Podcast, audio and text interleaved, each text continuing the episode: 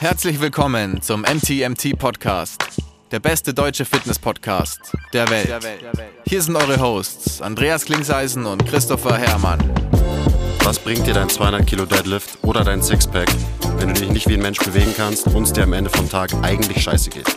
Wir geben bessere Antworten auf die Fragen der Fitnessbranche. Für was brauchst du 100 Zertifikate, wenn du keinen Zugang zu deinem Gegenüber findest? Du musst einfach ein Menschenmensch sein. Grundprinzipien sind Systemen einfach immer überlegen. Es geht um Prozessliebe und nicht um Ergebnisorientiertheit. Fitness und Gesundheit sind keine Endziele, sondern sich dauerhaft autoregulierende Prozesse. Wir haben zwar keine Ahnung davon, aber wir reden trotzdem drüber. so, hallo und herzlich willkommen zu einer weiteren Folge vom MTMT Podcast. Alte Zeiten, so wie früher, gell? Schön, schön essen während dem Podcast. Boah, Miam, miam, miam. köstlich. Hast du wieder Cornetto Buttermilch Kia Pudding gemacht? Ähnlich. Wenn wir schon beim Thema Essen sind, diese Folge wird präsentiert von Löwenanteil. Mit dem Code MTMT10 kriegt ihr 10% auf alles. Holt euch was Gescheites zu essen. Da sind viele Protons drin, alles ist bio, es schmeckt lecker. Ihr habt es in ein paar Minuten aufgewärmt. Für kochfaule Menschen wie mich eine sehr gute Lösung, um trotzdem was Gescheites, Schnelles zu essen zu kriegen. Mit Protons für die Gains. Aber bist du wirklich so kochfaul, wie du es immer darstellst, oder ist es halt so ein Thing, das du halt so draus machst? Nee, ich bin tatsächlich kochfaul. Also ich habe halt einfach Tage, da komme ich spät nach Hause und dann habe ich keinen Bock, mich eine Stunde in die Küche zu stellen und dann so, ich mache mir dann schon was, aber halt was, was halt schnell geht. So wie Löwenanteil zum Beispiel. Oder ich brutzel nur schnell was oder ich schmeiß mir einen Salat zusammen oder so. Aber das ist schon, ist schon ein Thing. Ich weiß so, früher habe ich sehr viel gekocht, aber da hatte ich halt auch noch mehr Zeit zum Kochen. Das ist inzwischen nicht mehr so. Ich denke mir immer wieder so, ich muss mal wieder ähm, zurückkommen und wieder mehr kochen und so. Und ich koche auch gerne, wenn ich Zeit habe, aber ja. Wenn ich keine Zeit habe, ist es einfach keine große Priorität für mich. Verstehe ich. Da muss ich dann halt schnell was zu essen haben, damit ich schnell auf die Couch kann und schnell Succession weiterglotzen kann abends. Du weißt ja, wie es ist. Ich weiß, wie es ist. Ich weiß, wie es ist. Köstlich. Ich glaube, wir haben auch ähm, sogar eine Frage, weil heute ist übrigens eine weitere QA-Folge. Wir haben wieder Fragen von unseren Newsletter-Abonnenten bekommen. Und ähm, ich liebe das Format QA, auch im Podcast. Ist mir vorhin wieder aufgefallen, als ich äh, die Fragen einmal durchgelesen habe. Weil es halt, finde ich, so wichtig ist, dass man wirklich auf die Fragen eingeht, die halt so die Community hat. Ansonsten ganz viel Content ist ja immer nur so, immer wieder das Gleiche und dann so kommt der nächste Post zu, was weiß ich, Schlaf ist wichtig und keine Ahnung, ist, deine, ist dein Protein und wenn du abnehmen willst, dann ist nur Kaloriendefizit wichtig und das ist immer so Content, wo ich mir frage, so hilft das eigentlich irgendwem weiter? Oder sind, ist, sind es nicht alles immer Sachen, die irgendwie den meisten eh schon klar sind? Und äh, alle drücken halt auf Like und Shares, weil es halt irgendwie so, ja, stimmt und das bestätigt mein Bias, aber irgendwie, ich weiß nicht, ich sehe einfach sehr wenig wirklich wertvollen Content so im Fitness-Internet-Dings. und deswegen finde ich so QAs so wertvoll, weil man da halt wirklich die Fragen beantwortet, die Leute haben und nicht nur einfach irgendwas pusht an Inhalten, ähm, was die meisten vielleicht gar nicht wirklich interessiert. Und was ist mit diesem, mit diesem Live-Format, mit diesem Live-QA? Machen wir es auch mal. Oder wie geht es? Das können wir auch mal machen. Dann machen wir uns einen, Das wird auch lustig mal, oder? machen wir uns einen Twitch-Account oder so. Ich weiß auch nicht, wie das funktioniert. Oder wir machen es auf Instagram. Schauen wir mal, wie wir das machen. Also, geh mal rein, oder? Geh mal rein in die Fragen. Ähm, dann noch eine ähm, vom letzten Mal, die ist offen geblieben, Mann, nach der ey. letzten Folge. Hast du wieder gekleckert? Ja. Das passiert halt, wenn man während dem Podcast ist, Andi. Ja. Kleine Sünden bestraft der liebe Gott sofort, nämlich. Mhm. Köstlich. Mm, Okay, wir gehen rein mit der Frage. Ähm, Themenvorschlag zu Plyos und Sprüngen. Wie sollte man anfangen? Was sind die Basics?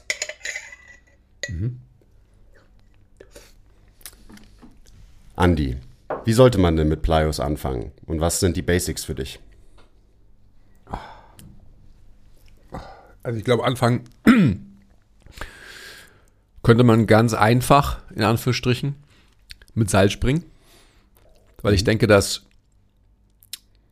man da so viel mehr lernt, als nur Plyos zu machen.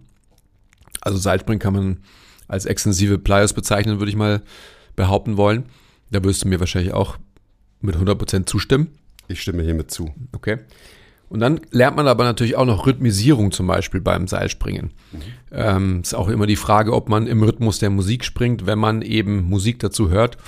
Das kann tatsächlich auch wieder von einem gewissen Rhythmus ablenken. Also da sollte man wahrscheinlich dann schauen, wenn man ein gutes Rhythmusgefühl hat, kann man ja auch ähm, Double Down oder das halt schneller machen und so weiter. Aber ich denke, dass Seilspringen für alle eine sehr, sehr gute Möglichkeit wäre, um so in, in, in das Pliers-Game einzusteigen. Gerade wenn man das vielleicht lange Zeit nicht gemacht hat oder vielleicht sogar noch nie gemacht hat. Ja, weil Seilspringen auch sowas ist, was viele halt schon mal gemacht haben, auch wenn es nur in der Kindheit ist und dann ähm, können sie das irgendwie immer noch. Und das, und es ist so, Rhythmus hast du gerade angesprochen. Rhythmus ist, finde ich, ein wichtiger Punkt, wenn es um Plyos geht. Ach, köstlich. Rhythmus, Entspannung, dass man das nicht alles super verkrampft macht und da ist äh, Seilspringen eben ein gutes Tool.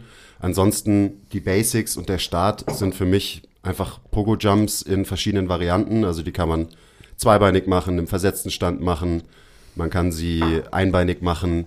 Man kann so rechts, links, lateral über eine Linie zum Beispiel springen. Das mache ich in letzter Zeit viel. Oder vorwärts, rückwärts. Also einfach verschiedene Bewegen, also Bewegungsrichtungen reinbringen ähm, und da dadurch die Belastung variieren. Und viel mehr braucht es jetzt nicht für unsere Population meistens. Also wir müssen jetzt keine krassen Drop-Jumps machen, wo du irgendwo runterspringst und dann auf eine Box äh, springst oder solche Sachen, sondern es geht, glaube ich, ganz viel um Plyos und dann ähm, sollte man einfach die Intensität von den Plyos nach und nach ein bisschen erhöhen. Das bedeutet zum Beispiel, ähm, dass man einfach weniger Kontakte, also wir haben so eine 10-Meter-Bahn im Gym und äh, da werden dann immer so die Pogos, die 10 Meter gemacht, hin und zurück, wie auch immer. Ähm, und dann, wenn man die Intensität steigern will, dann sagt man, okay, jetzt versuchst du das Ganze halt mit der Hälfte der Kontakte zu machen. Dann musst du automatisch halt höher springen, weiter springen und bringst dadurch mehr Intensität rein. Solche Sachen, so würde ich mal anfangen am mhm. Ende. Also, du hast also eh schon für mich ganz schön viel Derivate und Weiterentwicklung von normalen Pogos. Also Pogos ist gleichzusetzen wie Seilspringen, wenn man so will. Ja. Und dann kann man sich schon mal anschauen, wie, wie man den Boden attackiert in seinen Pogos.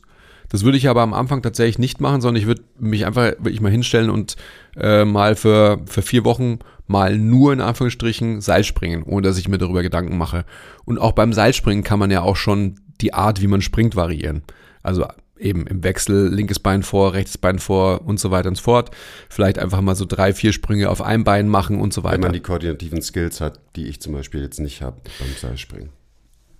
Ja, aber das, das kommt, glaube ich, einfach so. Also das muss man ja auch nicht ähm, übertreiben.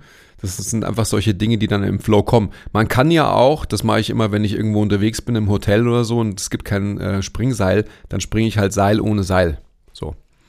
Und dann kann ja, man ja, unsichtbares Seil. Genau dann kann man ja noch verrückter werden, dann kann man ja alle, alle möglichen Dinge machen, weil man ja nicht. Dann machst du immer so den Cross und Double Unders und so mit deinem unsichtbaren Springseil. Genau. Und dann kann man, und das ist, glaube ich, eine, eine ganz wichtige Sache, wenn man dann mal so weit ist, dass sich das System daran gewöhnt hat, dann kann man diese ganzen Dinge machen, die du gerade aufgezählt hast.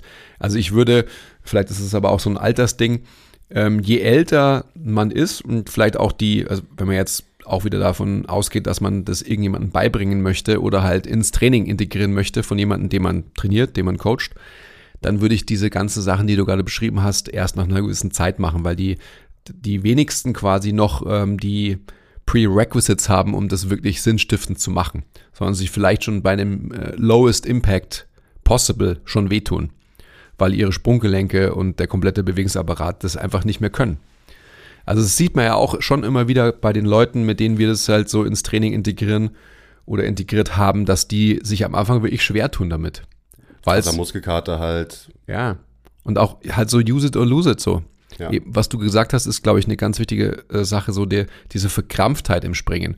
Also du hast ja, glaube ich, in, in einigen Podcasts so vor ein paar Wochen auch gesagt, dass Leute halt so kardiovaskulär auch so krass im Arsch sind, weil sie halt keinen Rhythmus haben, weil sie die Luft anhalten, ähm, etc. etc. Also solche Dinge gibt's halt so mit einer gewissen Leichtigkeit hinzulegen, gerade wenn man von extensiven Plyos spricht. Ja. Und dann, also eben, wenn man progressieren will, ich dachte gerade so, also erstens, Plyos sind auch ein super Tool ähm, für Reha von allen Sachen, die irgendwas mit der unteren äh, Extremität zu tun haben. Ich mache das gerade mit zwei Kunden verstärkt, die Hüftprobleme hatten, ähm, um das System halt, was jetzt eh schon stabil ist, auch stabil zu halten und dem Ganzen noch beizubringen, halt, wie es mit Im Impact umgeht, weil das fehlt halt auf dem Krafttraining. Dann macht man dann irgendwelche, weiß ich nicht, mit Minibändern, irgendwie macht man die Hüfte stabiler, was auch immer das heißen soll, solche Geschichten. Ähm, aber so dieser Impact, so da müssen auch die ganzen Muskeln müssen halt reagieren und du musst nicht viel cueen, weil das passiert einfach. Von daher sind Plyos halt einfach ein super geiles Tool. Ähm, und was ich jetzt zum Beispiel auch gemerkt habe, ich mache so Sachen, wo ich auf so eine, eine, ganz kleine Box, also nur so vielleicht 5, 10 Zentimeter und dann springe ich quasi vom Boden auf die Box, auf die andere Seite, wieder auf die Box, immer so hin und her. Ähm, und das auch teilweise so im, ähm, im Quadrat, also dass ich diagonal springe und so. Und bei keiner anderen Übung, die ich jemals gemacht habe, sind meine, meine Hüftstabilisatoren, also so die, die tiefe Muskulatur um die Hüfte rum, so on fire wie bei diesen, Ja. bei diesen Sachen. Ja. Ähm, und ich glaube eben, das ist in den meisten Fällen deutlich effizienter, wenn man es sinnvoll steigert und sinnvoll anfängt, ähm, als viele von diesen klassischen Krafttrainingsdrills, die wir da so machen. Also seien es irgendwelche Clamshells oder Monster Walks oder ähm, was weiß ich, Kopenhagen Planks und was es sonst noch alles so gibt. Ähm, und diese Dinge zu kombinieren, macht dann natürlich auch Sinn. Also Plyos gut, ähm, easy anfangen und dann gibt's immer noch Möglichkeiten, wie zum Beispiel eben, was ich gerade gesagt habe, auf eine kleine Box springen, von der Box runter, wieder auf die Box drauf. Da hast du logischerweise einfach mehr Impact, weil du wo runter springst. Ähm, und da muss man einfach so ein bisschen am besten prinzipienbasiert vorgehen, ähm, das Ganze halt sinnvoll zu steigern für den Menschen. Und da muss man sich halt auch einfach anschauen, wie ist die Qualität. Also sieht das Seilspringen eben so nach vier Wochen einfach total easy und locker aus. Okay, let's go. Dann bringen wir ein bisschen mehr ähm, Impact rein, ein bisschen mehr Intensität. Ja. Was ist denn mit, also so Stick the Landing war ja ganz lange so ein Thing, so. Was ist unter diesem Aspekt mit Plyos so in Verbindung zu bringen? Ist es wichtig für dich oder für die Menschen, mit denen du arbeitest? In den seltensten Fällen ähm, ist es wichtig für mich oder ich mache mir da in den seltensten Fällen Zwischengedanken drüber über Stick the Landing. Also ich habe zum Beispiel in meinem Training gerade ähm, einfach maximale Counter-Movement-Jumps, wo ich Zusatzgewicht von 40 bis 44 Kilo in den Händen habe, also einfach Kurzhanteln. Und bei so einer Variante, da ist es mir schon wichtig, dass ich die Landing sticke. Das heißt einfach, ich lasse mir ein bisschen Zeit bei der Landung, bis ich wirklich gelandet habe und quasi diese Kraft in Anführungszeichen wieder absorbiert habe. Aber das ist halt eine, das ist die extremste Sprungvariante und die extremste Landung, die es halt gibt. So Zusatzgewicht, du springst so hoch wie du kannst. Ähm, bei den meisten anderen Varianten, also gerade bei Boxjumps zum Beispiel, da ist mir wirklich relativ egal, wie die Leute auf der Box landen. Ja, ich habe, vielleicht habe ich mich auch schlecht ausgedrückt. Also, was ich damit meine, ist eher so ähm, eine gewebliche Ausreizung in, in eine exzentrische Ausrichtung, sowas meine ich damit. Also so, dass Leute yielden können, auch in ihrem Gewebe. Ist das ein, ist das ein Thing, dass du irgendwie auch so proaktiv in deinen äh, Trainings, also mit den Menschen, mit denen du arbeitest, irgendwie halt hast? Also so zum Beispiel bei uns auf der Bahn, dass sie quasi vom linken Bein aufs rechte Bein springen und da die Landing sticken und vielleicht sogar auch wirklich in der, in der tiefen Gelenkposition Ja, ich sag mal nicht hart, sondern eben nachgebend federnd. Ja baue ich dann auch ein. Also ist Teil der Progression. Zum Beispiel so eben Skater-Jumps, wo du von rechts nach links springst und dann absichtlich richtig tief reinsinkst. Das ist aber für mich weniger eben so Stick the Landing, ist da nicht so irgendwie die Intention, sondern eben so kann das Gewebe nachgeben, kannst du ähm, kannst du die Kraft gut verteilen und so weiter, indem du auch einfach deine Gelenke beugst Ja. ähm, und nicht so total steif landest. Ähm, aber ja, das hat jetzt, Aber du- eben, also- das hat nicht, hat's nicht wirklich was mit den Mechaniken der Landung zu tun Du- für mich, du sondern wie, forcierst- wie ich das Gewebe beanspruche. Du forcierst also deine Leute nicht in eine athletische Position, wo sie landen müssen und wieder losspringen müssen oder so. Ja, selten. Ja, okay. Ja, genau. So mache ich das auch. Okay, cool. Plyos. Also, Plyos sind ja schon so ein Thing gerade und so weiter und viele Leute sprechen darüber, vielleicht auch nur in unserer Bubbles, äh, mag auch sein. Ich denke, dass es auch so da ist wie immer, dass wir im, im Kraftraum eben Dinge machen, die der Kraftraum so an sich nicht mitbringt. Eben was du gerade auch gesagt hast, so im Kontext auch von ähm, durchaus rehabilitatierenden äh, Maßnahmen, wie jetzt zum Beispiel nach irgendwelchen Verletzungen oder sonst was oder irgendwelchen hüftstabilisierenden Dingen etc., whatever. Ähm, das macht halt vor allem auch Spaß.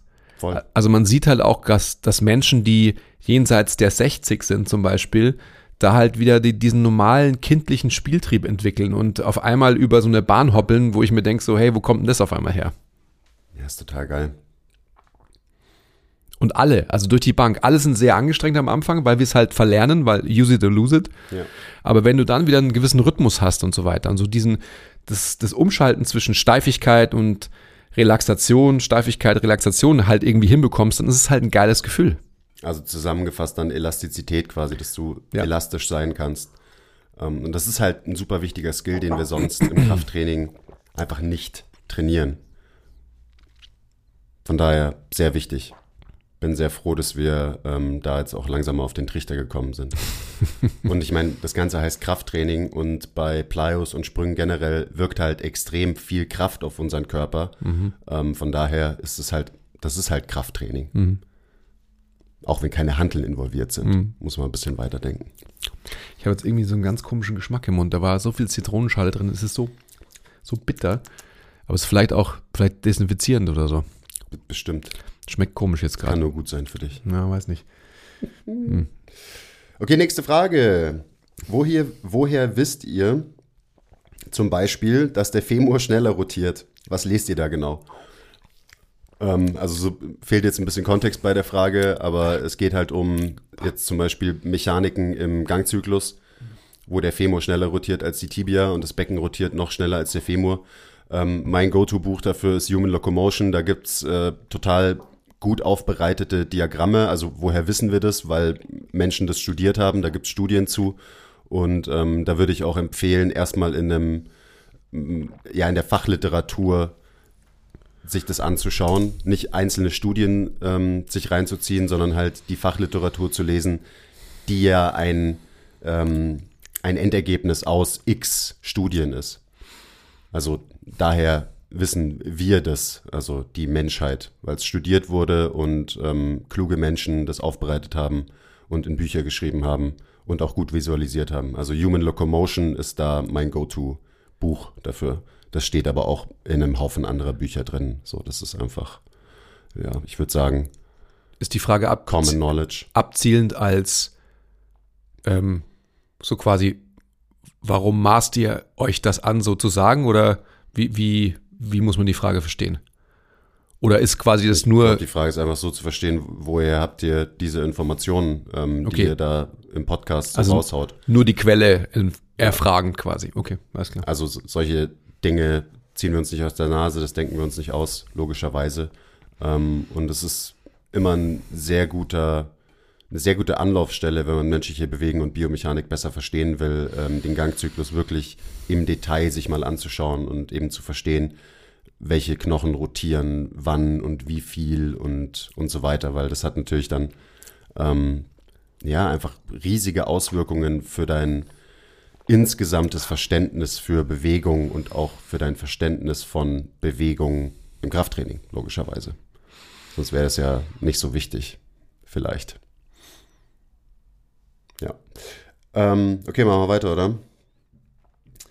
Der Florian, Shoutout, hat gefragt, welche Bewegung für fette Badass Traps? Shrugs? Haben wir bestimmte Cues dafür? Welche Rap-Range? Cheers, Flo. PS, wirklich bester Podcast der Welt. Oh, Dankeschön. Ist der Kaffee auch so bitter, oder? Kann es sein?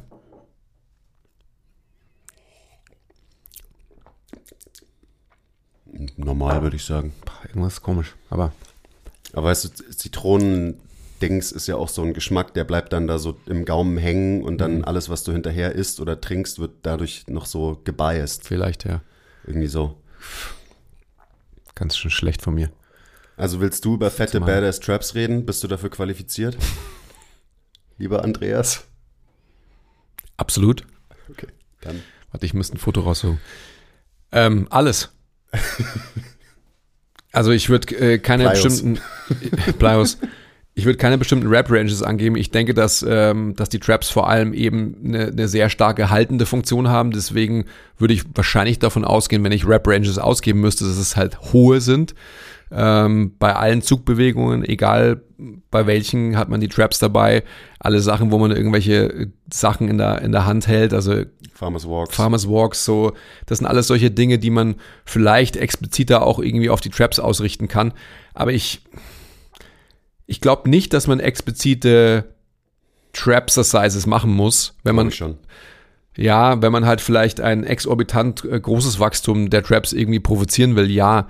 Aber ich, es geht hier um fette Badass Traps. ja, okay, dann muss man halt Shrugs ähm, everyday machen, bis man halt so krass Kopfschmerzen hat, dass man äh, nicht mehr einschlafen kann vielleicht. Aber jetzt mal ähm, Spaß beiseite. Ich denke wirklich, dass so alle Zugbewegungen, die man eben macht, die man ähm, ohne Zughilfen zum Beispiel macht, wo man einfach viel, viel greifen muss und so weiter, dass die ähm, sehr, sehr ähm, sinnstiftend für die oberen Traps eben sind. Shrugs kann man natürlich auch machen. Aber da muss ich kurz einhaken, weil ich will ja bei den meisten Zugbewegungen eigentlich nicht, dass die oberen Traps sehr viel machen. sondern? Naja, meistens eher die, die Mid-Traps, die Lower-Traps. Ja, aber die Ähm, werden ja also das- automatisch trainiert. Also so, ähm, Ja, aber die kriegen jetzt nicht viel Stimulus vom, vom horizontalen Rudern. Also wenn, wenn es technisch gut gemacht wird. Also da würde ich, da würde ich widersprechen. ja, ich, also ich, ich weiß, was du meinst, Weil ja. die Leute, die halt shruggen, wenn sie horizontal rudern, ähm, denen fehlen halt Bewegungsoptionen und dementsprechend würde ich da einhaken. Wenn Okay, vielleicht, sehe.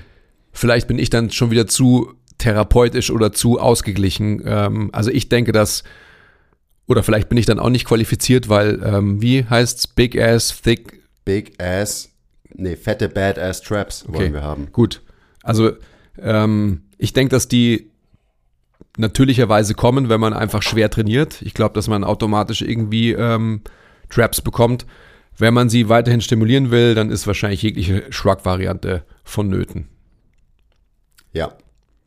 Und halt über, also ich bin gerade so ziehen, da habe ich jetzt nicht dran gedacht, sondern halt eher über Kopf drücken, Seitheben zum Beispiel auch, wo halt die Upper Traps logischerweise auch involviert sind, auch dynamisch. Ähm, und dann, um sie isoliert zu treffen, auf jeden Fall Shrugs. Also ich habe äh, Shrugs gemacht, bis der, bis der Arzt kommt, so in meiner Anfangs-Krafttrainingzeit. Und äh, davon zehre ich immer noch. Also ich habe relativ große Traps. Ja, aber die, die, hast, auch- die hast du selig nicht von deinen Shrugs. Schon auch. Ah, highly doubted. Ja, jetzt komm.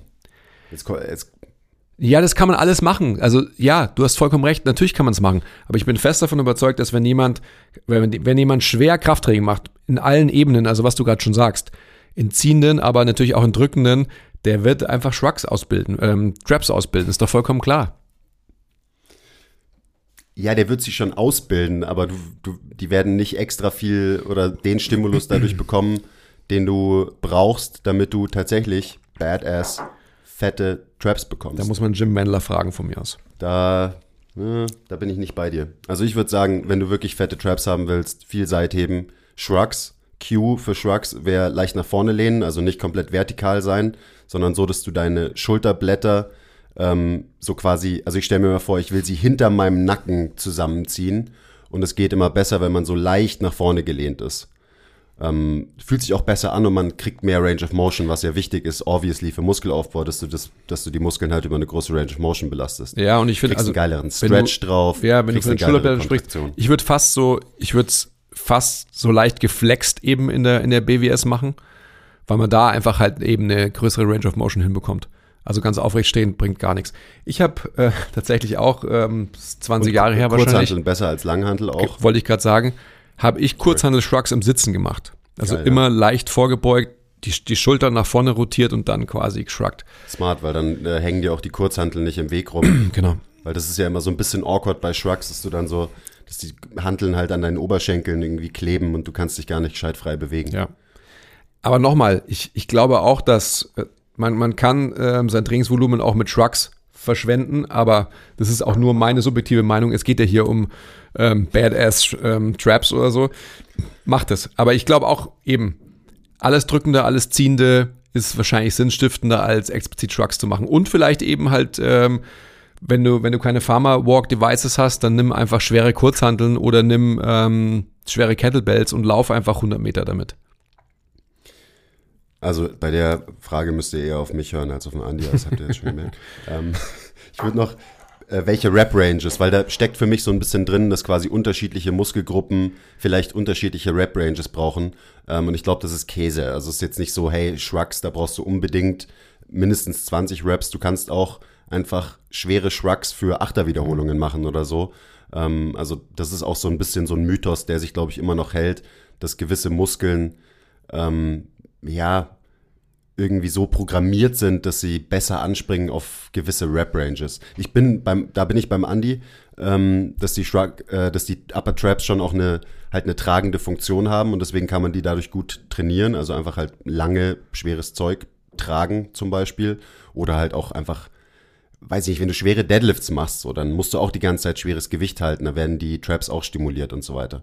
Aber wenn du sie einfach dynamisch isoliert trainierst, ähm, dann würde ich sagen, ähm, mach dir da nicht so viel Gedanken über die Rap-Ranges und mach die gleichen Rap-Ranges, die du auch für andere Muskelgruppen machen würdest. Hm. Genau, also äh, Shrug Away, Flo, und ähm, sag Bescheid, wie es läuft mit den fetten Badass Traps. Suchst du gerade das Bild, wo du große Traps hast auf deinem Handy? Ich suche gerade ein Foto, aber ich, ich glaube auch, dass ich es nicht hier drauf habe, sondern. Ich habe auch, also ich habe auch ein Foto von mir ähm, gerade im Kopf, das müsste ich auch mal wieder raussuchen, wo ich den miesesten Trap-Pump aller Zeiten hatte, was auch noch so geil von so schräg oben fotografiert wurde, wo sie noch größer aussehen. Also Kamerawinkel ist alles und Licht ist alles, das wisst ihr ja. Ich da, mein, da hat alles gestimmt. Das suche ich nicht, aber ähm ja, der, okay, der Andi ist nicht unqualifiziert ähm, über Traps zu reden. Mhm. Ist natürlich auch so, weißt du, wenn du, da haben wir ja ähm, Farmers Walks den, um den Spielplatz gemacht, die Challenge, oder? Ja. Glaube ich. Ja. Das ist natürlich auch einfach krass, wenn dann die Arme so richtig lang werden, die Schulter ganz tief hängt und die Traps einfach so nach oben rausquillen. Da sehen sie natürlich einfach most badass aus. Also Farmers Walk Challenge ist, ist key. Aber ich, das, das suche ich nicht. Aber egal, ich suche das mal raus. Sucht es mal raus. Vielleicht hat er Schreibt, Ihr könnt Andi dann eine DM schreiben auf Instagram, dann ähm, schickt euch das Bild. Das habe ich, hab ich hier nicht leider. Da freut er sich. Okay, wir machen weiter mit der nächsten Frage vom Philipp. Shoutout. Wie viel Unausgeglichenheit lasst ihr zu bei euren Kunden in Bezug auf Bewegungsoptionen, Kraft in einer Bewegung und betreffend Körperseite links-rechts? Wie ausgeglichen soll der Output generiert werden können?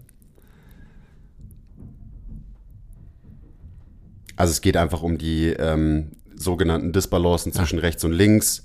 Wie wichtig ist uns quasi ein symmetrischer Output ähm, und wie viel, weil das ist, das ist genau die richtige Frage, wie viel äh, Unausgeglichenheit lassen wir zu? Hm.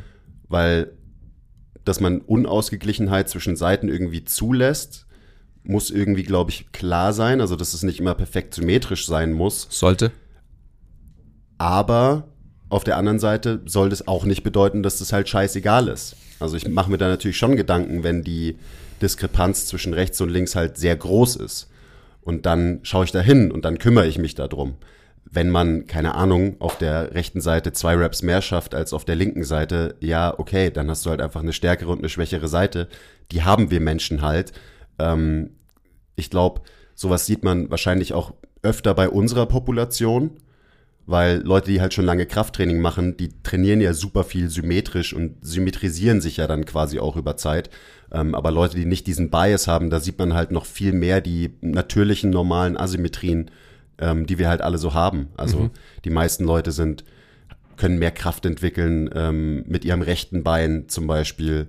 Ähm, und dann gibt es natürlich auch, was die Bewegungsfreiheit und die Bewegungsoptionen angeht, immer Unterschiede, mhm. rechts, links. Also gerade so Schulter-Hüfte mäßig. Aber du hast ja auch gesagt, ähm, wenn die Diskrepanz zu groß wäre, dann würdest du genauer hinschauen. Und was, was wäre da eine potenzielle Ursache? Oder was würdest du dir dann vorstellen, wenn einfach so der im Seitenvergleich links zu rechts irgendwas hinterherhinkt? Boah, ja, ich meine, Ursachen können da mannigfaltig sein.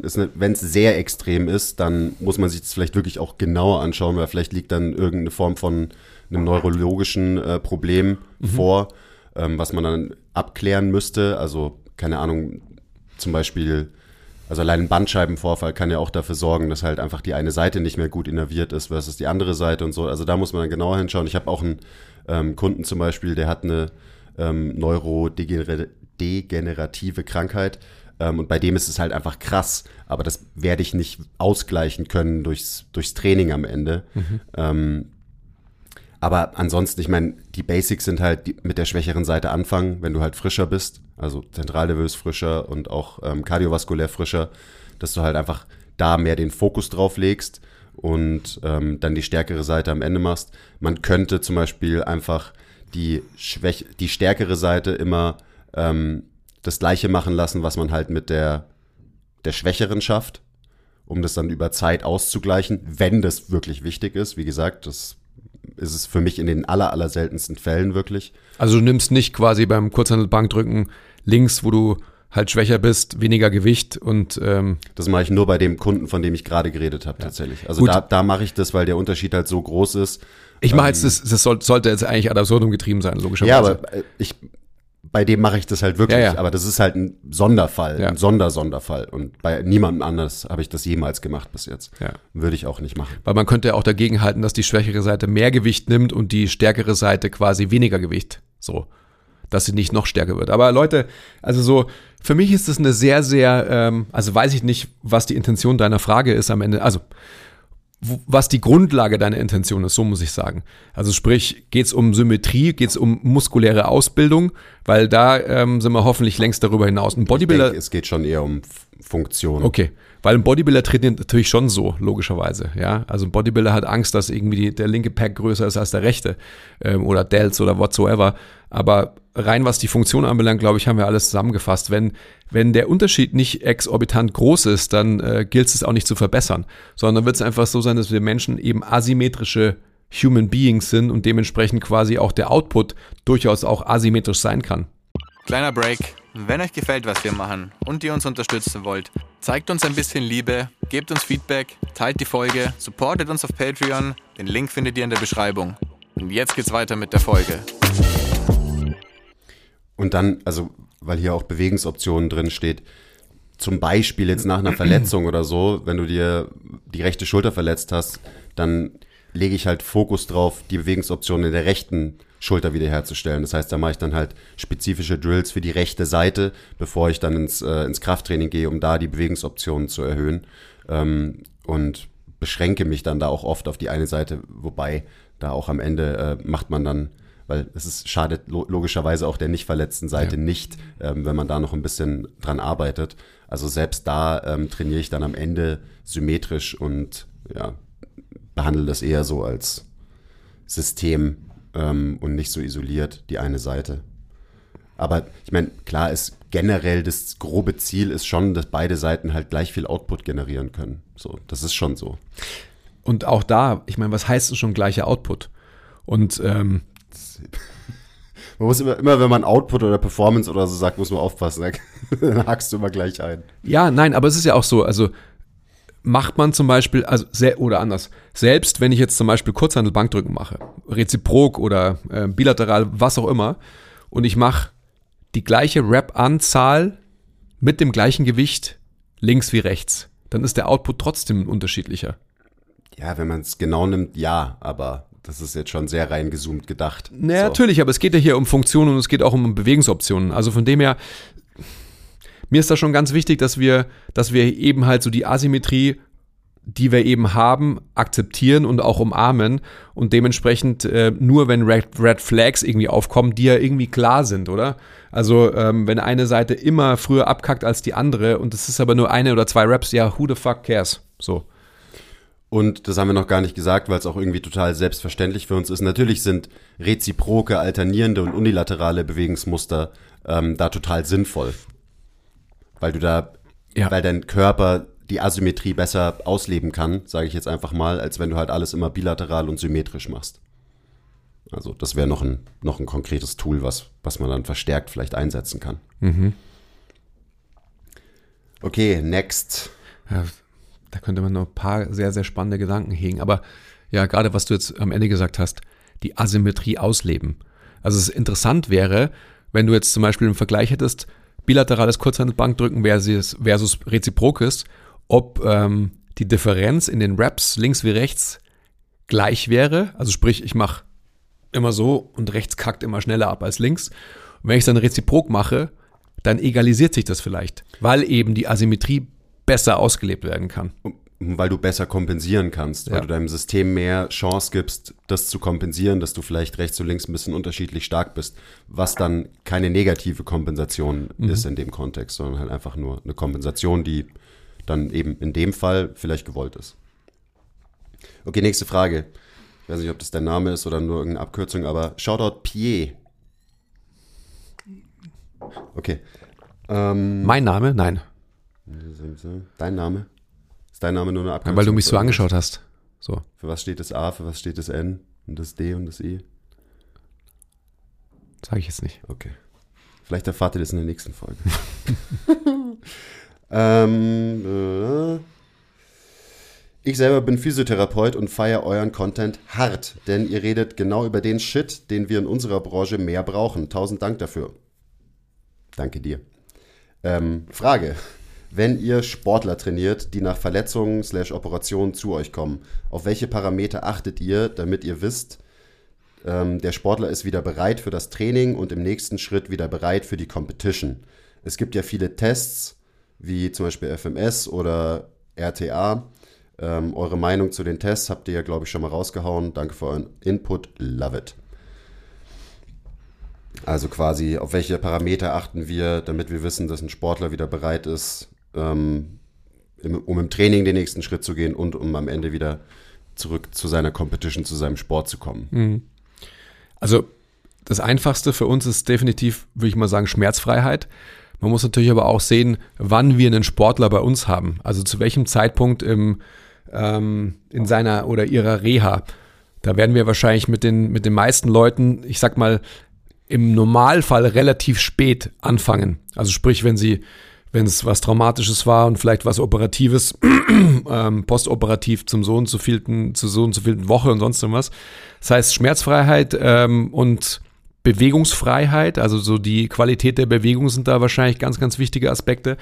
Und dann sind wir eben immer im, Schulterschluss mit äh, den ja, zugehörigen Physiotherapeuten und Physiotherapeutinnen, also im regen Austausch. Das heißt, das normale Prozedere ist eigentlich so, dass wir eben jemanden geschickt bekommen von einer äh, befreundeten Physiotherapeutin zum Beispiel und da natürlich einfach im, im regen Austausch sind, wo der Sportler oder die Sportlerin eben steht. Das heißt, da hat man einfach die besten Möglichkeiten, weil man eben ähm, nicht irgendwie blank anfängt, sondern einfach sehr, sehr gut vorbereitet arbeiten kann.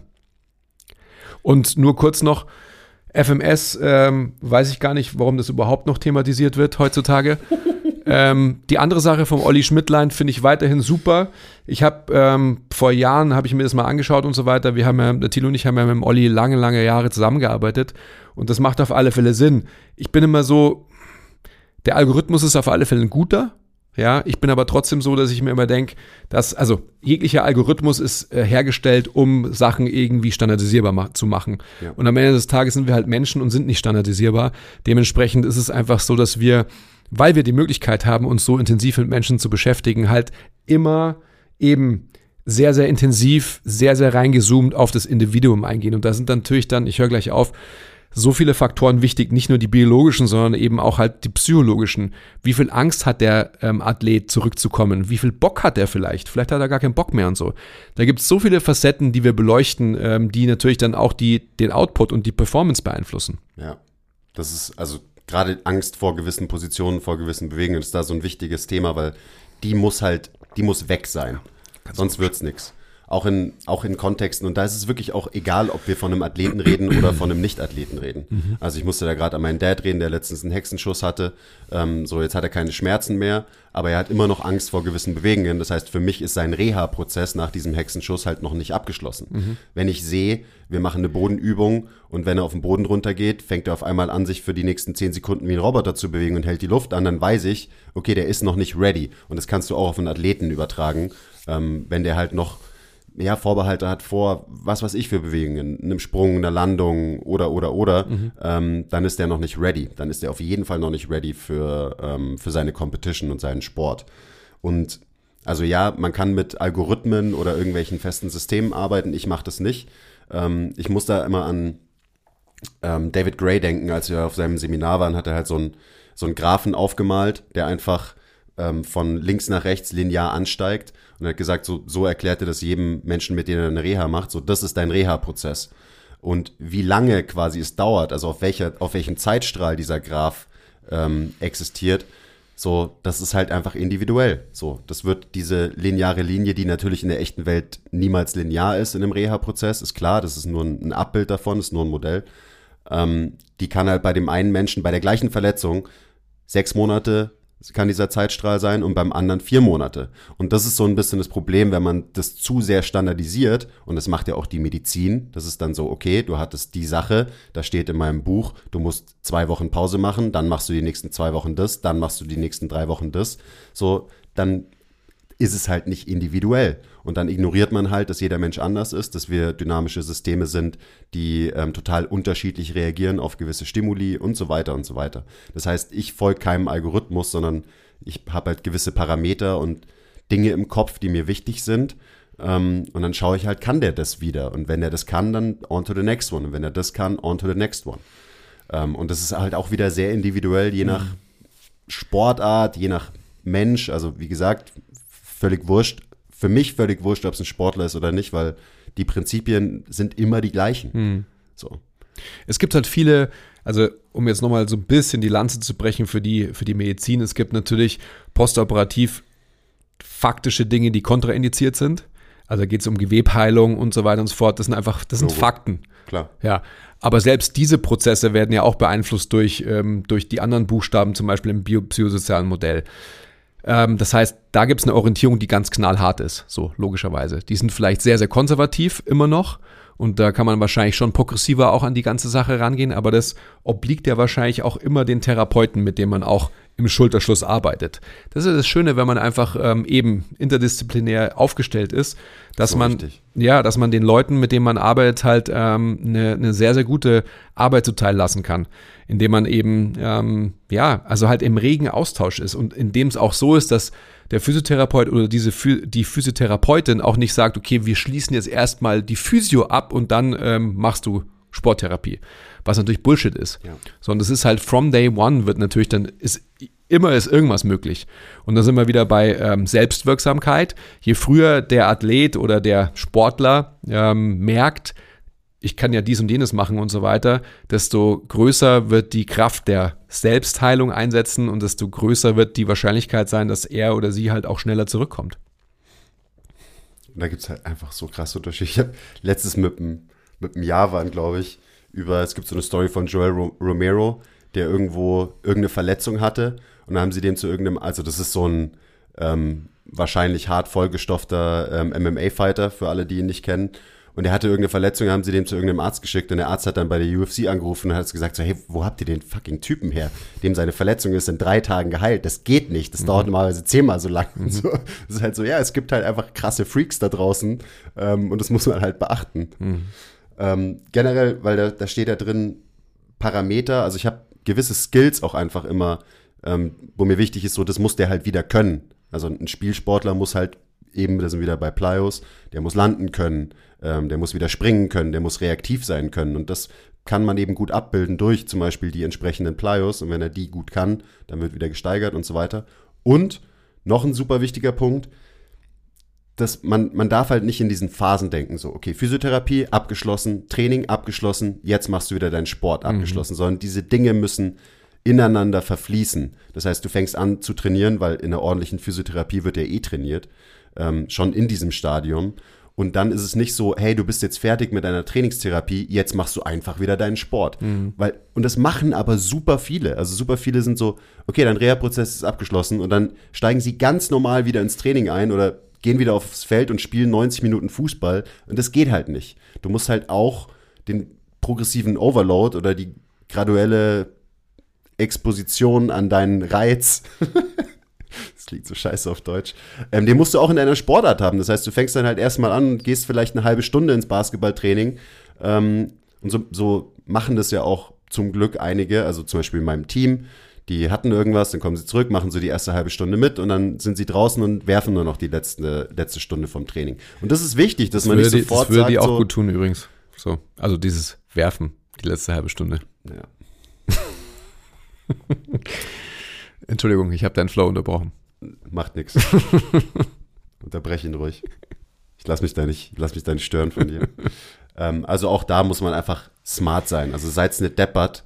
Ähm, wenn du gerade zum ersten Mal wieder auf dem Feld stehst oder so, dann geht das Ganze langsam an. Obviously, eigentlich.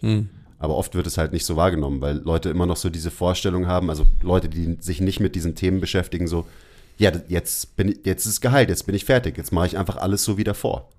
Nein, Mann. Ja, die Leute- erstmal an. Die Leute können aber halt nichts dafür. Das Natürlich sind- können die Leute ja, nichts dafür. Das, Ja, das sage ich gar nicht. ja. Ja, also das ist eine ist keine konkrete Antwort, weil es ja keine konkrete Antwort gibt in diesen Fällen.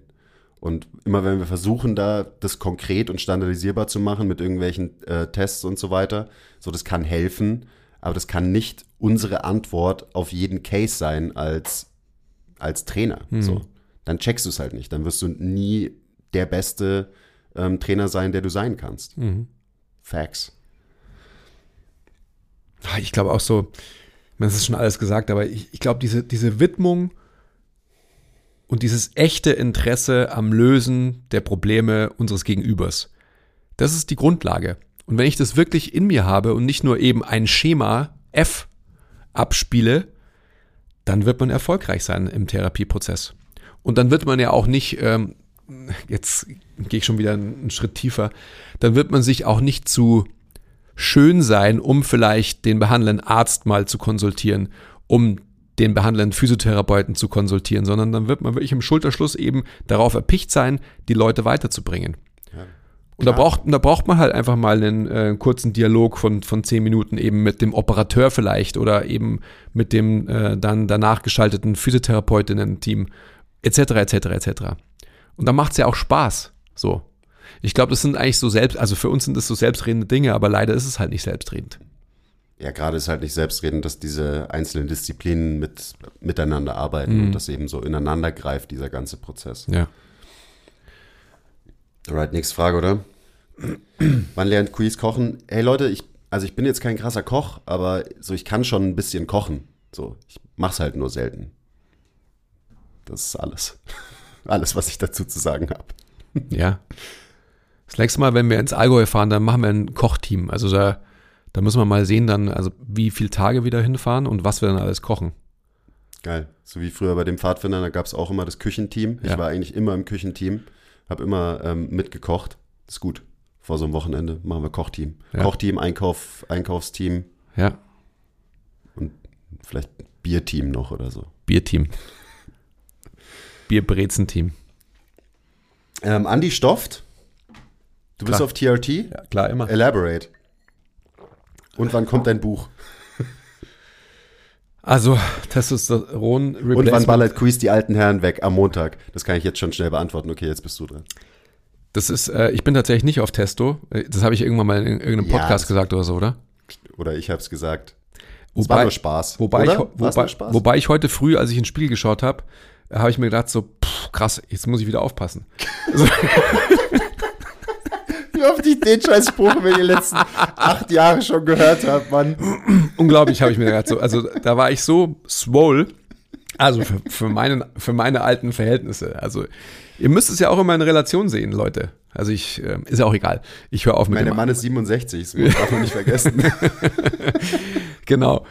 Aber jetzt im Ernst, also so die, seitdem ich so diesen drei Minuten Liegestütz-Sprint in der Früh mache, ist natürlich einfach, der, der Pump ist real. Re wirklich. So, ganz klar. Aber ähm, Auch ohne TRT. auch ohne TRT. Krank. Das ist echt krank. Buch, pff, weiß ich nicht. Buch bedarf so vieler Faktoren, dass ich das tatsächlich mache. Eine Schreibmaschine brauchst du zum Beispiel. Eine Sekretärin, die das bedient, dann meinst du? Oder so. Nein, Schreibmaschine brauche ich nicht. Ich, ganz ehrlich, das ist eine inter- interessante Frage, weil ich immer wieder mit dem Gedanken spiele und immer wieder ja auch irgendwie Angebote bekomme und so, aber das ist, ähm, das ist gerade nicht drin. Na, ich glaube, ein Buch schreiben ist schon ein ganz schöner Aufwand. Ja. Also auf meiner Bucketlist, auf meiner Lebensbucketlist steht äh, auch ein Buch schreiben, aber das sehe ich jetzt noch nicht in der nahen Zukunft. Ja, ich bin ja nächstes Jahr ähm, mehrere Monate in Portugal. Vielleicht, ich, ich habe mir tatsächlich da vorgenommen, vielleicht so meine Notizen, die ich ja alle habe, vielleicht mal als Grundlage herzunehmen und darauf aufbauend mal eine Struktur zu entwickeln. Eine Struktur. Immerhin mal eine Struktur. Ja, ich musste an ähm, Matthew McConaughey denken, der, um sein Buch zu schreiben, sich in irgendeinem Haus irgendwo in der Wüste eingesperrt hat für einen Monat und auch eben mit seinen ganzen Notizen, Tagebüchern und so sich da eingesperrt hat und halt da dieses Buch geschrieben hat. So, das stelle ich mir dann irgendwie ganz cool vor. Also ich habe so eine romantische Vorstellung, dass ich das irgendwann auch so mache. Mhm. Dass irgendwo mir irgendwo eine Hütte am Strand irgendwo hole und dann mit, mit allen Notizen, die sich angesammelt haben, über die letzten Jahre mich dann da hinsetze und dann schreibe ich irgendwas mhm. Tolles. Und da gab es noch eine letzte Frage. Hast, hast du die schon beantwortet? Die habe ich schon beantwortet, ja. Die das Frage war, wann ballert Quiz die alten Herren weg? Ähm, ja, jetzt kommenden Montag baller ich die weg, wenn Andys Hamstrings ähm, halten bis dahin. Das ist natürlich, natürlich fällt er eine Woche bevor wir ähm, anfangen auseinander. Aber ihr wisst ja, wenn ihr den letzten Podcast gehört habt, was er gemacht hat und ja, das. Aber das ist ja jetzt schon wieder in der Zukunft. Das ist in der Zukunft. Also wenn der Podcast rauskommt, dann habe ich die alten Herren sogar schon weggeballert. Okay. Wenn an die Hamstrings halten. Wir spielen ja auf alle Fälle, aber ihr müsst es gerade, also ich verstehe die Frage nicht, weil es ist ja so, du hast ja einen Mitspieler, du spielst ja nicht alleine gegen Thilo und mich. Du spielst ja mit Basti. Genau, wann so. ballern, also die Frage muss eigentlich heißen, wann ballern Quiz und Basti die alten Herren weg? Mhm. Basti ist ähm, sehr gut im Training übrigens, so schaut sich alle YouTube-Videos über Basketball nee, an. Der, ist, der zockt wirklich einfach. Gestern oder vorgestern war auch wieder an der Pina zocken mit, äh, mit anderen Leuten. Ich habe ihn mir auch ein bisschen aufgecoacht und so. Mhm. Also, ähm, den solltet ihr definitiv nicht unterschätzen. Habe ich dir schon allem, gesagt, tue ich weil nicht. Weil der einfach, der Basti hat halt das krasseste Mismatch.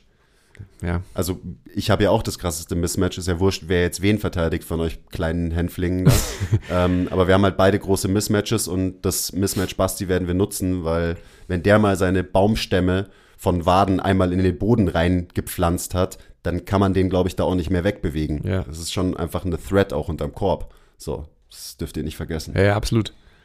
Naja, ich meine, einen Post-Move, mehr braucht er nicht, einen guten Post-Move und wenn er den macht, dann, dann wird es also ich meine, ihr habt eh keine Chance, aber dann wird es halt noch, äh, noch schwieriger ist, für euch. Ich gebe dir in der Tat recht. Ich war ja einmal mit ihm spielen, zweimal sogar.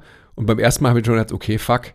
Ähm, ich dachte, der kann nur mit beiden Händen gleichzeitig dribbeln und macht halt immer ähm, Dribbelfehler, so. Aber er hat gut gedribbelt, äh, also ähm, gut geworfen. Respekt. Ja, das werdet ihr eh mitkriegen. Also der, da wird da wird's Content geben, Leute. Man muss ja auch nur wissen, wie man, ähm, wie man verteidigt. Also von dem her. Ah, ich freue mich schon so. Es ist schön, dass du jetzt mal emotional wirst, weil die ganze letzte Zeit hast du es immer so wegignoriert, so, so suffisant stoisch über den Dingen stehen und so. Aber du hast schon auch Emotionen jetzt in dir. Ich sehe es schon. Ich freue mich schon. Ich stehe trotzdem immer noch suffisant grinsend über den Dingen einfach. Das ist natürlich, ähm, das ist meine Form von Trash Talk. Mhm. Einfach ein arroganter Wichser sein, wenn du wieder ankommst mit deinen, deinen komischen Vorstellungen. Ich freue mich so krass drauf, Leute. Also, ihr, ihr hört das ja, wenn es schon geschehen ist. Ich prognostiziere, dass wir, also wir spielen Best of Three und wir werden ähm, ja 2 zu 0 gewinnen. Okay. Okay, gut. Schauen, schauen wir uns an. Ja. Nächste Frage. Hannes, Shoutout. In der Physiotherapie wird segmentales Training propagiert, zum Beispiel nach Bandscheibenvorfällen ähm, rangezoomt auf das betroffene Segment. Was haltet ihr davon? Ja, kann ich nicht verstehen, dass die Physiotherapie sowas macht. Also so, ich kann es schon verstehen, weil ich glaube, ähm, zu wissen halt, wo wir alle herkommen, so. Ähm, ich glaube, dass man da viele Begrifflichkeiten wie Aktion und Funktion in den Mix schmeißen kann dass man skelettorientiert und muskelorientiert irgendwie in den Mix schmeißen kann, was sehr schade ist, weil gerade die Physiotherapie sollte ja die Funktion des menschlichen Körpers verstehen. Und dann ist es so, dass ich ähm, ja auch lange in der Sportphysio gearbeitet habe und wir tatsächlich, und das ist immer wieder so für mich faszinierend, wenn ich da zurück, mich zurückerinnere, da haben wir Sachen gemacht, reingezoomt um dem Menschen, um dem Patienten, um der Patientin quasi die Möglichkeit zu geben, ein Areal zu erkunden, sage ich jetzt einfach mal, zu verstehen, äh, wo, wo liegt mein Problem. Aber dann haben wir das immer schon in Bewegung integriert, also nie isoliert betrachtet. Und ich glaube. Ähm, also ihr habt das halt kombiniert, oder? Wir haben es immer kombiniert. Das Isolierte mit dem Integrierten. Immer. Wir haben isoliert quasi, ähm, ich sag mal, Awareness geschaffen für zum Beispiel segmentale Bewegungsmöglichkeiten in einem Wirbelsegment, der Wirbelsäule zum Beispiel, und haben das dann aber immer in Bewegung integriert. Wir haben nie nur isoliert irgendwelche Sachen gemacht. Nie. Das bedeutet aber auch, dass eben so ähm, segmentales Training auf jeden Fall nicht verkehrt ist. Ja. Man muss es halt einfach sinnvoll einsetzen und einbauen in den großen Kontext. Weil, also gerade bei einem Bandscheibenvorfall, ähm, ich finde die Idee total sinnvoll. Alleine biomechanisch mal gedacht, so warum entsteht überhaupt ein Bandscheibenvorfall? Ähm, ganz grob, also natürlich viele Faktoren, alles ist biopsychische, blablabla.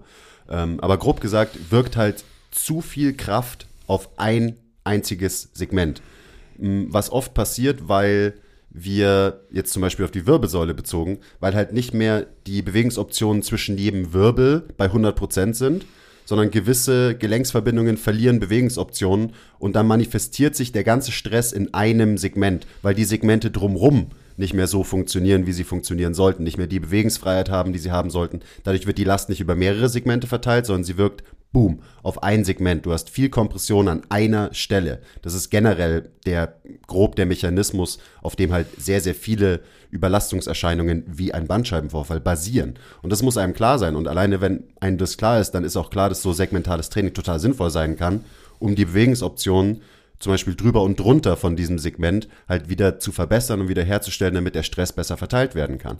Und dann alles, was der Andi gesagt hat. Also halt dieses isolierte, gewisse Bewegungsoptionen ähm, wiederherstellen und das dann halt einbauen in einen globalen Kontext, wo das ganze System sich halt gemeinsam bewegt. Mhm. Und nicht so sehr auf, uh, ich mache das, weil das hast du ja auch schon angesprochen, ich mache das jetzt, um die Multifidi zu trainieren. So, ja, die werden eh trainiert, ähm, sondern ich mache das, damit dieses Gelenksystem sich wieder so bewegen kann, wie sich es eigentlich bewegen sollte, damit der Stress gut verteilt werden kann. Und dann werden auch, was was ich für Muskeln, ähm, automatisch halt sinnvoll mittrainiert. Mhm. Also von daher ist, spricht überhaupt nichts gegen segmentales Training. Mhm. Im Gegenteil. Ich denke, dass es so wichtig ist, dass wir verstehen, was es überhaupt bedeutet. Und du hast, glaube ich, gerade sehr, sehr gut erklärt, dass wir, wenn wir eine Bewältigungsstrategie haben, die unsere Bewegungsoptionen aus welchen Gründen auch immer einschränkt und limitiert, dann wird ein um bleiben wir bei dem Beispiel Bandscheibenvorfall, dann wird ein Segment zwischen zwei Wirbelkörpern wahrscheinlich zu viel Kompression erleiden und dadurch eben ähm, in Mitleidenschaft gezogen, degeneriert etc. etc. Wenn ich es schaffe, die Bewältigungsstrategie um dieses Segment herum zu verbessern, dann werde ich auch die Möglichkeit haben, eben den Stress längerfristig wegzunehmen. Wenn es nur so ist, dass ich segmental den Fokus darauf richte und dann in der Integration trotzdem wieder die gleiche Bewältigungsstrategie habe, dahin zurückverfalle, dann ist es Perl vor die Säue geschmissen, weil dann habe ich keine Veränderung erzielt. Dann habe ich auch längerfristig nicht die Möglichkeit, dass ich dieses kompressive Element, das ich eben vielleicht genau, ich sage es einfach mal, was du gesagt hast, L4, L5, L5 ist 1, da habe ich so meine Hauptkompression vielleicht und darüber passiert nicht das an an Puffermöglichkeit, sage ich jetzt einfach mal als Begrifflichkeit, was es irgendwie sein sollte, dann bringt mir das alles nichts. Und das ist ja so, äh, ich will jetzt nicht anfangen, aber das ist so ein Gedanke, mit dem wir uns als Therapeuten, als Trainer unbedingt befassen müssen. Ja, der Eddie hat letztens einen rausgehauen, da war ich auch so, boah, ja, das bringt so krass auf den Punkt. Ähm, Bewegen ist der Wechsel aus Expansion und Kompression. Und wenn die Expansion in einem Bereich halt nicht mehr wenn, wenn die nicht mehr da ist, dann sucht sich unser Körper irgendeine andere Form von Expansion. Und eine andere Form von Expansion kann ein Bandscheibenvorfall sein, weil das ist ja tatsächlich eine Expansion ja. von dem Stuff, der da eigentlich drin bleiben sollte, ja. nach außen. Ja. Ähm, und es war so, boah, fuck, stimmt. Das ist also wieder global gesprochen, ist vielleicht ein bisschen abstrakt, aber das ist der Grund, warum ein Bandscheibenvorfall passiert am mhm. Ende des Tages. Da war ich so, hm. Hm. Also so könnte man auch drüber nachdenken. Expansion wiederherstellen in diesem Bereich. Ja, ich, ich glaube, ist man, gleich Bewegungsoption, bla bla bla. Das ich glaube, man andere- muss, man muss, das, man muss das Wort Möglichkeit, Expansionsmöglichkeit vielleicht fürs Verständnis noch dazufügen, weil dann, dann macht es vielleicht ein bisschen leichter, das zu, zu graspen. Ja. Okay, ja, gut. Mal nächste Frage. Ja, ihr müsst es auch dann. Ah ja, drei Viertel, wir haben noch Zeit. Letzte Frage. Trifft sie eh gut. Äh, Jonas, Shoutout. Wie kriege ich meinen ersten, nee, vorletzte Frage. Wie kriege ich meine ersten Kunden als Personal Trainer? Also, indem du dich weiterbildest mit allen MTMT-Inhalten, das ist schon mal die Grundlage.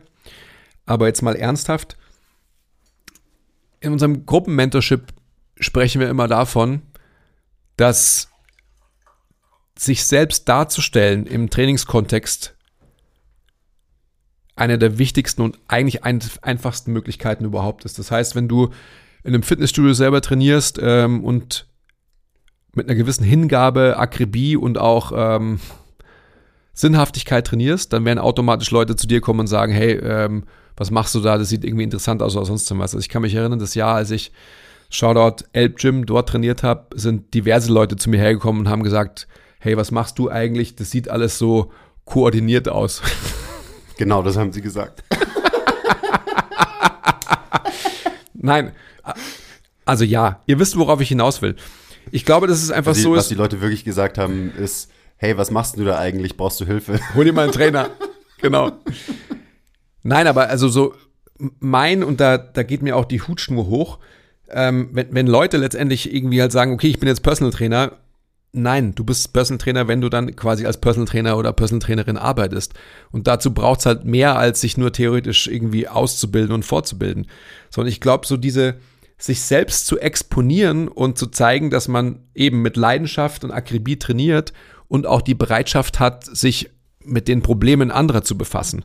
Natürlich darf man niemanden auf den Sack gehen, indem man sagt so, hey, ich weiß es aber besser, du machst die Übung falsch und so weiter, sondern da muss man schon, da darf man nicht übergriffig sein, aber man muss, wenn man ein Verhältnis mit jemandem aufgebaut hat, wenn man äh, in einem Studio trainiert, dann sieht man ja immer wieder gleiche Menschen und so weiter, dann grüßt man die, dann stellt man eine Beziehung her. Das sind einfach die Dinge, die dann irgendwann mal dazu führen, dass man vielleicht von diesen Menschen irgendwie mal gefragt wird, hey, kannst du mir vielleicht mal ein Trainingsprogramm schreiben? Oder kannst du mir bei der und der Übung helfen? Etc. etc. Also ich glaube, dass oder ich weiß, dass viel zu viele Menschen viel zu kompliziert denken und am Ende des Tages nicht die Frage beantwortet haben, willst du es wirklich? Willst du wirklich Personal Trainer sein?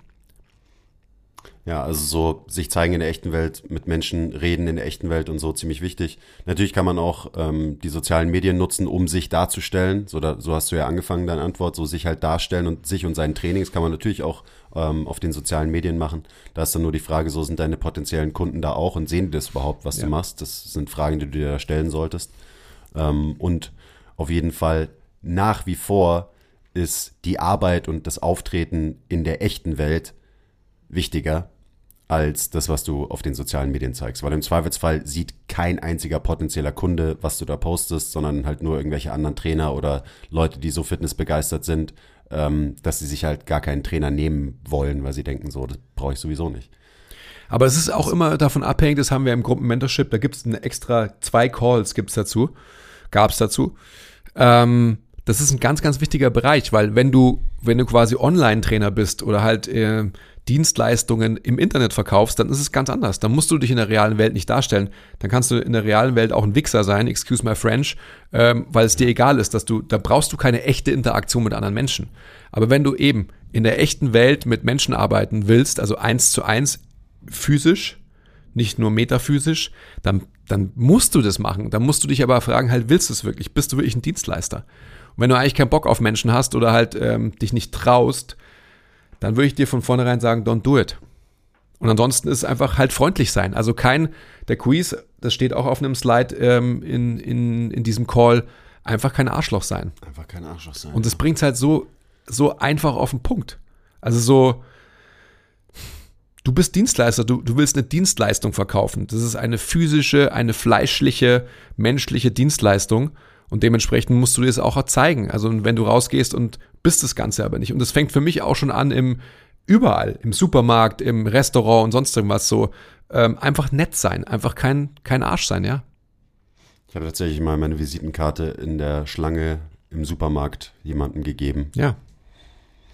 Ähm, letzter Punkt dazu, Netzwerk ist super wichtig. Also wenn du cool bist mit Ärzten und Physiotherapeuten, die dir vertrauen und deinen Skills vertrauen, dann kannst du da extrem viele Kunden generieren über ein gescheites Netzwerk in diesem ganzen Bereich.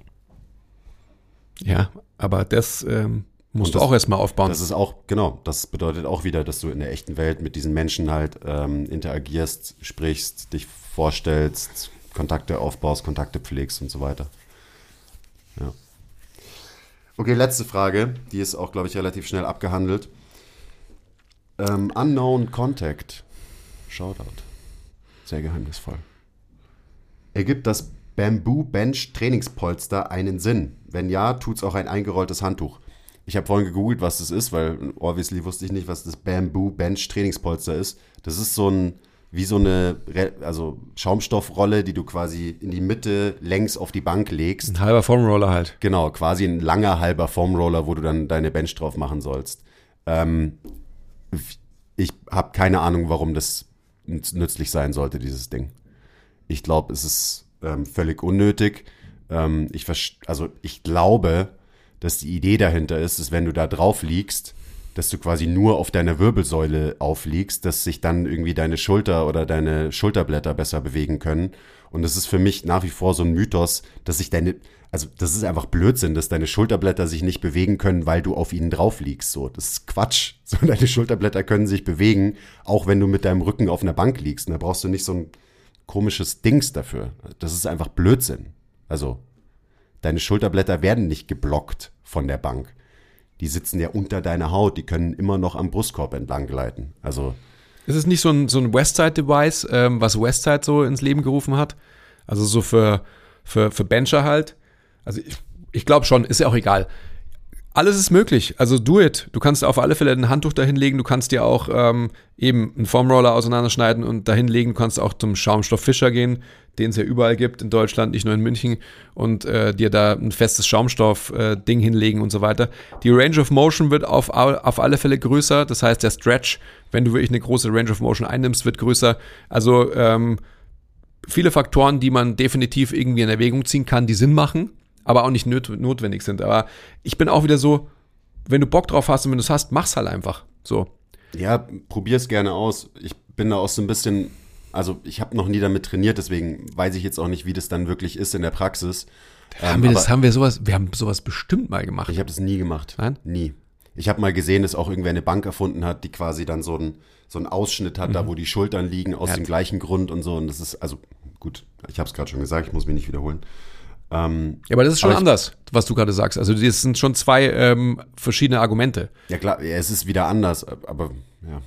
Also das, man kann es auf jeden Fall machen und man hat, aber es gibt jegliche Möglichkeit, einfach um die Range of Motion auch zu vergrößern. Das, das ist zum Beispiel eine, das kann man auf jeden Fall machen. Ob das notwendig ist, I don't know. Aber ähm, wieso auch nicht? Ja, ich, ich dachte nur so dran, wenn du da auf diesem Dings drauf liegst, so wie stabil ist es dann wirklich? Weil wenn dein System dann wahrnimmt, oh mein Gott, wir rutschen hier die ganze Zeit von der Bank runter, ähm, dann weiß ich auch nicht, ob das wirklich für mehr Range of Motion sorgt, weil so unser Körper reagiert halt auf Instabilität und Unsicherheit in einer Position mit Spannung und mit weniger Bewegungsoptionen und nicht mit mehr. Also das war noch so ein Gedanke, den ich da hatte. Aber wie gesagt, vielleicht ähm, sitzt man, vielleicht liegt man da ja auch total solide auf diesem Dings. Ich habe es noch nicht ausprobiert. Aber mei, tendenziell ist es für mich schon wieder so ein weiteres Fitness-Tool, was eigentlich jetzt die Welt nicht braucht. Heißt nicht, dass man es nicht sinnvoll einsetzen kann, aber es gibt so viele Gadgets und so viel Stuff. Ähm, und ich glaube, wir sollten uns erstmal um andere Dinge kümmern, ähm, bevor wir halt irgendwelche Sachen kaufen und denken, das ist jetzt der, der Schlüssel zu besserem Training oder so. Das, ja. Aber wie gesagt, Vielleicht bin ich da auch zu grumpy gerade, du bist da, bist da schon ein bisschen zu grumpy. Da, aber ich, ich gebe dir vollkommen recht, man braucht es wahrscheinlich nicht. Aber auf der anderen Seite kann man ja halt Bewegungen auch geil manipulieren. Also man kann ja zum Beispiel auch, ich denke nur an, ähm, was ich früher auch gemacht habe, einfach einen kurzen Foamroller nehmen und eigentlich die gleiche Funktion bei einer, bei einer ähm, Chest Press Maschine nachzuahmen. Oder auf einem Ball zum Beispiel. Auf- Hab ich jetzt auch gerade noch dran gedacht. Ja, also ist so ähm, ein ähm, Dingsbumsball, Ja. ein Gymnastikball. definitiv. Also man kann ähm, die Ranges auf alle Fälle manipulieren. Also in der Chest Press ähm, einen kurzen Foam Roller im Rücken zu haben und dann einfach die Range of Motion in den Stretch zu vergrößern. Ähm, wenn man das will, wenn man das braucht, weil man halt das chased, dann ist es auf jeden Fall ein probates Mittel. Und vielleicht auch, wenn man halt einen schmalen Frame hat, dachte ich mir gerade. Weil wenn du einen schmalen Frame hast, dann kann es ja wirklich sein, dass du mit den Schultern quasi gar nicht ganz in Retraktion kommst, weil dann da ist, ist da die Bank im Weg. Ähm, und es ist mir gerade so aufgefallen, vielleicht ist es halt für mich kein Problem, weil ich einen breiten Frame hatte und weil ich ein großer Mensch bin und mich da eine normale Bank halt gar nicht einschränkt in dieser Range. Ähm, aber wenn du ein bisschen schmaleres, ein schmaleres Skelett einfach hast, dann bringt es dir vielleicht was, weil wirklich dir die Bank im Weg ist, auf dem Weg nach unten beim Bankdrücken. Also ja, ich bin, bin jetzt ein bisschen weniger grumpy. Gut. Ähm, das waren alle Fragen. Hast du dem noch was hinzuzufügen? Schade eigentlich. Ich bin auch gerade auch gut im Flow. Ich könnte eine Stunde noch weitermachen, aber wir haben ja gleich Mentorship Call, von daher. Das machen wir alsbald wieder. Ja, also ähm, abonniert den Newsletter. Link ist in der Beschreibung. Ähm, die Fragen für eben die QA-Podcasts holen wir uns immer von Newsletter-Abonnenten. Ähm, außerdem stehen da noch ein paar andere tolle Sachen drin in dem Newsletter. Wir halten euch so up to date, was bei uns gerade so passiert. Ähm, ab und zu gibt es auch ein paar nice Goodies, Rabattcodes zum Beispiel für unsere neuen Shirts, die vergangenen Montag gedroppt sind. Ähm, alle Newsletter-Abonnenten hatten Early Access und äh, haben auch noch einen Rabatt bekommen. Also es lohnt sich. Und das eine Shirt ist fast schon ausverkauft. Ja, es sind 80 Prozent von den Shirts sind tatsächlich schon weg, was crazy ist. Also zu Recht, weil das sind tatsächlich die besten Shirts, die wir bis jetzt gemacht haben. Vom Design her und von der, von der Qualität von den Shirts her sind das meine absoluten Lieblingsshirts. Und ähm, wir kümmern uns darum, dass wir nochmal nachproduzieren, weil wie gesagt, jetzt sind in äh, drei Tagen sind 80 Prozent davon schon weg. Ähm, genau. Vielleicht sind wir da schon ein bisschen weiter, wenn der Podcast rauskommt mit dem, mit dem Nachproduzieren. Also wir werden nachlegen. Selbst wenn ihr jetzt die, die Folge hört und sagt so, fuck, ich habe den Drop verpasst und dann steht da äh, ausge, ausverkauft, ausgekauft auf der Homepage, die kommen bald wieder. No worries. Okay. Like, subscribe, Support ist kein Mord und alles und so. Leute, ihr wisst es ja. Teilt den Podcast und seid lieb zueinander auch. Okay, bye.